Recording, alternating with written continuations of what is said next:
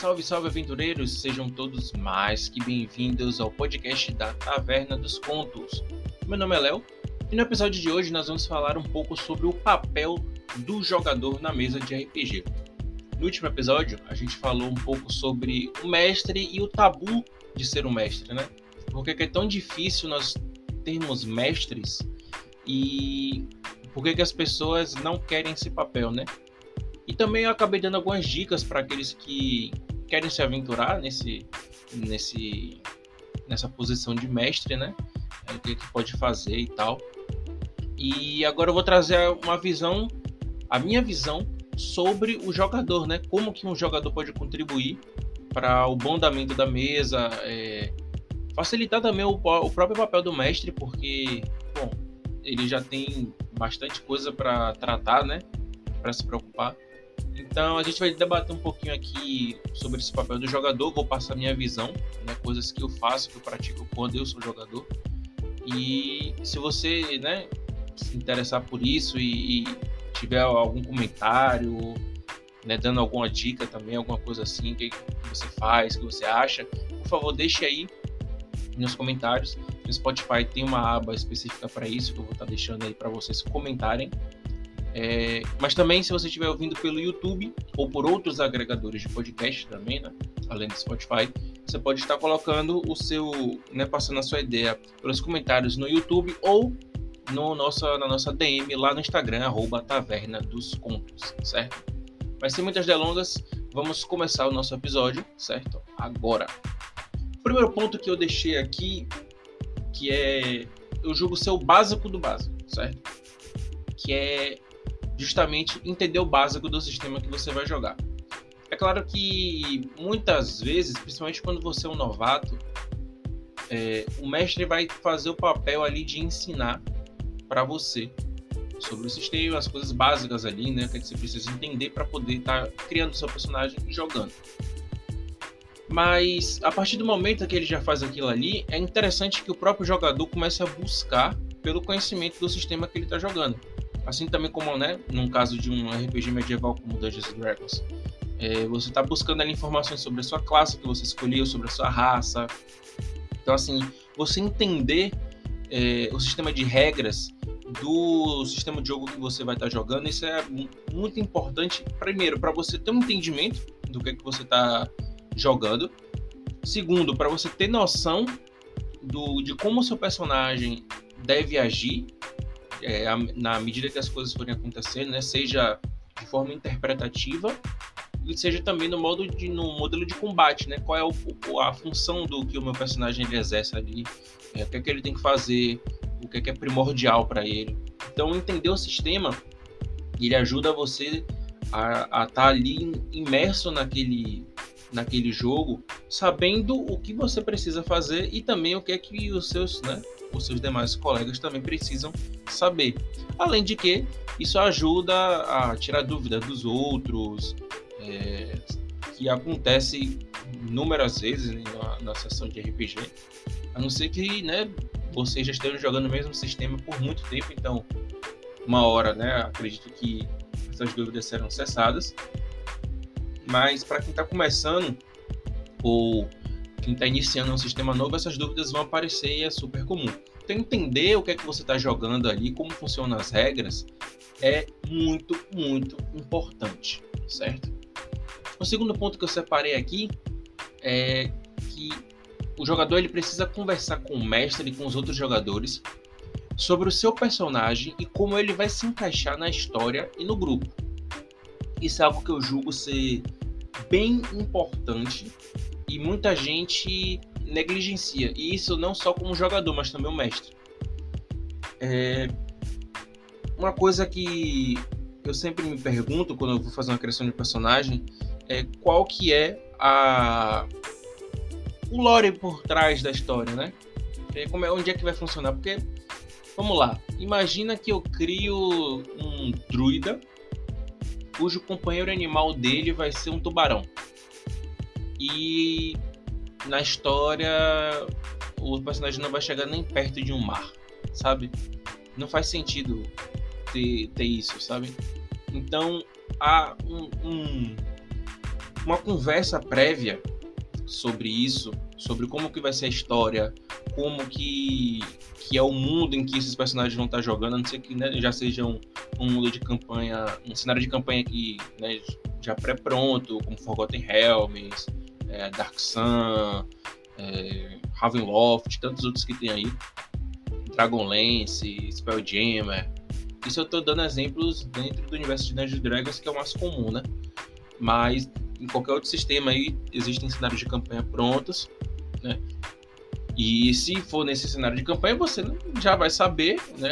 Ou se não souber, aí a gente volta para a dica anterior, né? E aí você lê um pouco sobre a lore do desse cenário de campanha para você saber onde é que o, o, mundo que seu personagem vai estar inserido, né?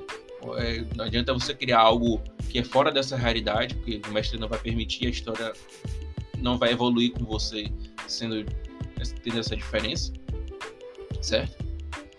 E essa conversa também é importante para ter a sinergia do grupo. E quando se trata de Dungeons and Dragons, é muito importante que o grupo e a party ela, ela esteja bem coesa, sabe? Que tenha pelo menos um personagem para exercer uma das quatro funções básicas, né? Que é de suporte, tanque, o DPS físico e o DPS mágico.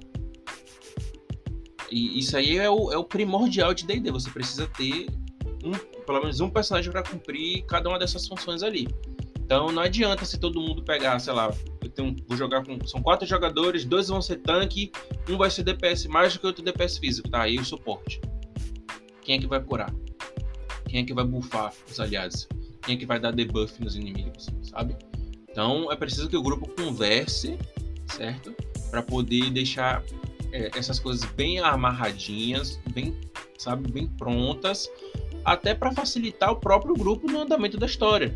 E isso assim, é, isso, essa premissa, ela serve para literalmente qualquer RPG. Vou dar um outro exemplo aqui de um, um, sistema que eu que eu jogo com certa frequência, embora não seja um, um grande conhecedor dele, mas eu já li, já narrei algumas campanhas prontas, inclusive até um tema para falar no futuro.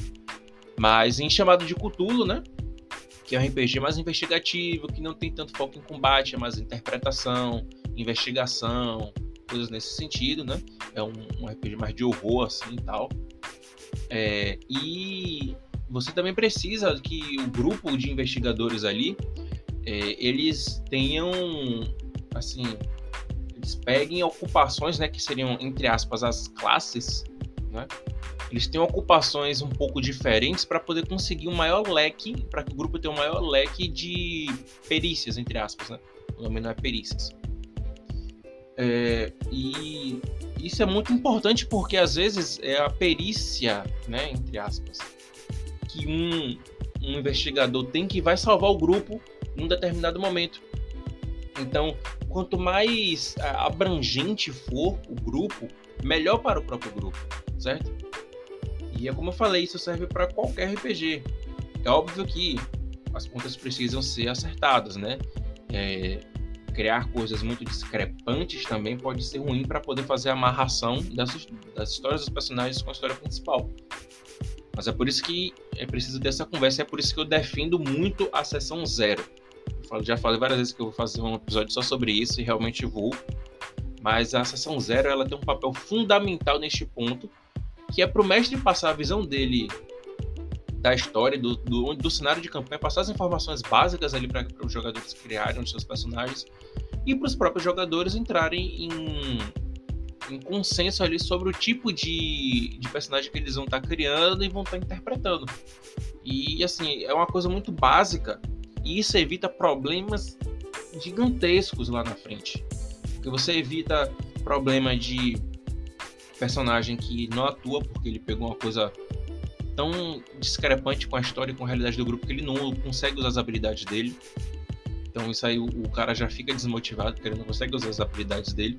E aí o mestre vendo isso já tem que tentar inserir ele ali na história, isso já gera mais trabalho do que ele já tem, certo? E tantas outras coisas que a gente poderia estar falando aqui. Então a coesão do grupo, isso é fundamental para que a mesa tenha uma sinergia e consiga seguir com uma certa tranquilidade.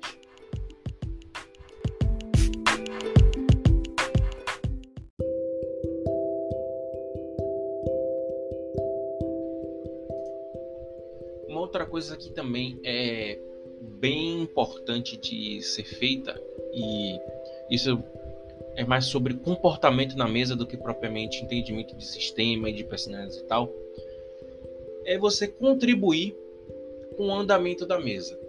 E assim, é claro que a graça do RPG é a liberdade que ele dá para os jogadores fazerem o que eles bem entenderem. Claro, dentro de, de acordo com o contexto do jogo, né?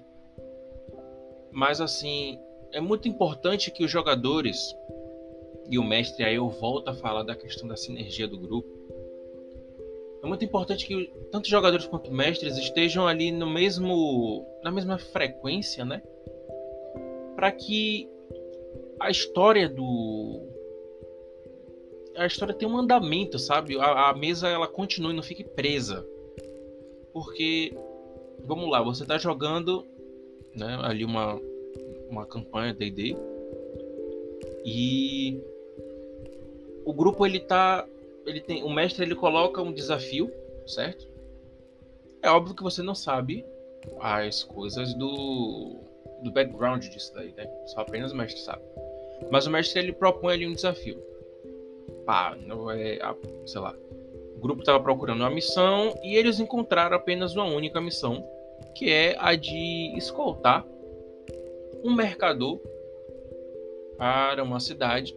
Ele está levando algumas é, cerâmicas importantes e ele precisa de escolta. E aí o grupo. Ah, não tô afim de fazer isso aí não. Deu outra coisa para fazer?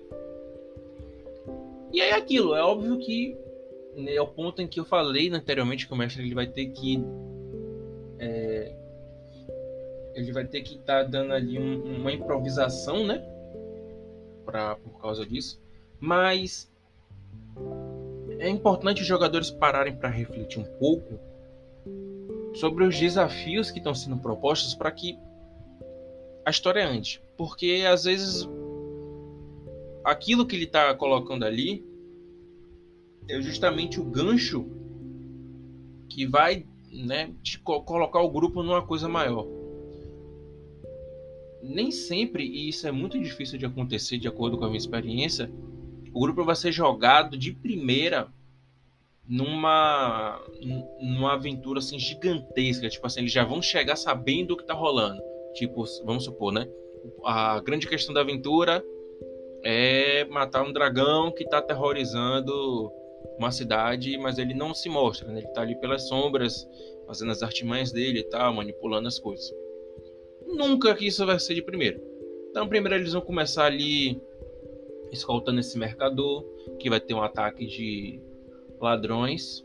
O grupo protege esse mercador contra esse ataque, captura um dos ladrões e aí esse ladrão ele começa a dar algumas informações e a partir dessas informações eles vão ligando uma coisa com outra que vai acontecer no futuro, esses pontos se batem e a história assim se desenvolve.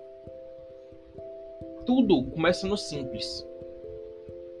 E você, como jogador, você precisa entender que o mestre, por mais bonzinho que ele seja, ele não vai soltar o plot da aventura de início. Então, quando o mestre ele coloca algo, faça a gentileza, entre aspas, de morder a isca. É óbvio que às vezes tem um mestre que é sacana, ele gosta de né, botar os jogadores em umas situações complicadas, né? Mas assim, em via geral, o mestre não colocou aquilo ali à toa. É... Tem um, um, amigo meu, né? É o Marcos, se ele estiver ouvindo isso aí, um salve para você, Marcos. Que ele sempre, é, quando a gente joga, ele sempre fala: o mestre nunca faz nada à toa, ou nunca fala nada à toa. E há um pouco de verdade nisso daí. É óbvio que às vezes durante uma, uma interpretação de um personagem ou de uma explanação sobre uma situação, uma descrição de um cenário, é, é bom que o mestre ele não foque tanto naquilo que seria a questão principal do lugar. Ele fala sobre aquilo, mas ele também fala sobre outras coisas, para deixar para os, os jogadores a reação deles, eles reagirem de acordo com como, né, eles desejarem. Mas o mestre ele nunca vai colocar algo que vai ser aleatório, sabe? É, é, tipo, sei lá, ele rolou num dado aqui. Hum, é, hoje vai ser a missão de escolta. E é isso, sabe? Pode ser que aconteça? Pode. Não vou mentir para você que pode ser. Embora eu não haja dessa forma e as pessoas com que eu tenho contato também não ajam assim. Sempre é um porquê. Então, assim, contribua o máximo que você puder para que a história ande, sabe? Não fica tentando amarrar, sabe? Ficar voltando, é, perdendo tempo com coisas que já tá claro que não, não vai para frente, sabe? A, se abra para o que tá vindo. Deixa rolar, sabe? Segue ali o fluxo. E principalmente se você tá pegando um mestre que é iniciante, cara. Que não tem nada mais desafiador para um mestre iniciante do que um jogador que quer sair fazendo várias coisas e sair do, do rumo ali da aventura que ele criou, que ele pegou uma aventura pronta e tá narrando ali. Então, se você tá pegando um mestre que é novato, por gentileza, seja uma pessoa boa e ajuda ele ali, vai seguindo aquele rumo ali com, com ele, certo? E aí eu quero já também puxar para outro ponto que é o foco na história, né? E por que que esse foco na história? O foco na história que eu coloquei como ponto é o foco da história, tanto do personagem quanto do jogador. Primeiro para o personagem, né? Você lembrando que você está interpretando o personagem, né? então ele tem um motivo para estar tá ali, independente de qual seja. Existe um motivo para o seu personagem ele estar tá inserido naquela história ali e para ele estar tá naquela situação ali. Então, assim, tente é, agir de acordo com o que o personagem faria, né? Isso encaixa muito com a questão da interpretação, porque muita gente acaba criando, principalmente novatos, né? A gente que está começando no início é super comum, não estou dizendo que isso é certo ou errado, é normal que um jogador que é novato ele tentar criar um personagem com uma personalidade que é dele, né? Ele, ele, ele se colocar ali. E tudo bem, é normal. Mas à medida que você já vai, né, já vai começando a pegar uma certa experiência, é importante que você comece a interpretar o personagem que você criou, sabe? O jeito dele, pegar as coisas da raça, da classe, você tentar juntar isso tudo com a personalidade dele e interpretar. Uma coisa que eu acho muito legal da quinta edição são aquela, aqueles traços de personalidade, ideais, essas coisas que vêm que vem com um antecedente, né? Porque isso ajuda muito no quesito interpretação. Aquilo ali te dá uma boa base para você interpretar seu personagem. E isso eu eu acho muito importante porque a essência do RPG é a interpretação, né? A tradução se chama -se jogo de interpretação de papéis, role play game. Então, interpretar é a chave do jogo. E é a graça do jogo, né? Pelo menos na minha visão. Então, tenta interpretar sempre que possível o seu personagem. Não estou falando de você fazer uma voz diferente, nem nada do tipo. Se você quiser se sentir à vontade a isso, perfeito. Se jogue. Mas interpretar, eu falo assim: interprete o jeito do personagem na conversa com os outros. É, tente pensar como personagem, como que ele agiria naquela situação, né? O que é que o histórico do personagem, o que é que ele fez antes que quando apareceu uma situação, o que é que ele poderia fazer? Quais são né, os valores desse personagem? Será que ele agiria dessa forma que eu, que eu como jogador agiria? Então, tudo isso é importante de você colocar na balança na hora de fazer a interpretação e usar isso para focar na história. E o meu foco da história pro jogador, a pessoa jogador, é realmente você estar ali com atenção, cara, porque não tem nada mais frustrante para um mestre do que ele tá ali descrevendo uma cena, ele tá conversando, né, fazendo interpretação de, de um NPC e o jogador tá mexendo no celular, dando, conversando no WhatsApp, no Instagram, rolando a tela do Instagram, ou o cara, sei lá, tá sabe, ele tá em outro lugar, mas ele não tá ali. E aí o, o narrador ele procura uma pessoa assim para poder estar tá falando e tem, sei lá, uma alma que tá ali olhando. Não sei se realmente prestando atenção você está olhando para ele pensando em outra coisa. Mas se, se você se predispôs a jogar, eu sei que hoje em dia é bem complicado. Muita coisa é, né, é online, ficha, é, as magias, enfim, tudo que a galera hoje prefere usar celular, né? Pra... Facilita mesmo, e eu concordo com isso. Mas se você tá ali você se predispôs a ir para a sessão, seja ela online ou presencial, né? Não importa. Se você se predispôs a estar ali, tenta contribuir. Sabe, aí eu volto para a questão da, da sinergia do grupo, né? É, tenta, sabe, focar naquele, naquela história, no desenvolvimento da história. É, prestar atenção ao que o mestre está dizendo, porque às vezes vocês, por estarem dispersos, perdem informações importantes e aí o mestre tem que tentar recolocar essas informações de novo, se vocês perderem, isso gera um problema gigantesco que não precisaria ter, sabe? Então, assim, tenta prestar atenção um pouco mais, sabe? Tenta focar na história. Acho que não tem outra palavra para poder descrever isso.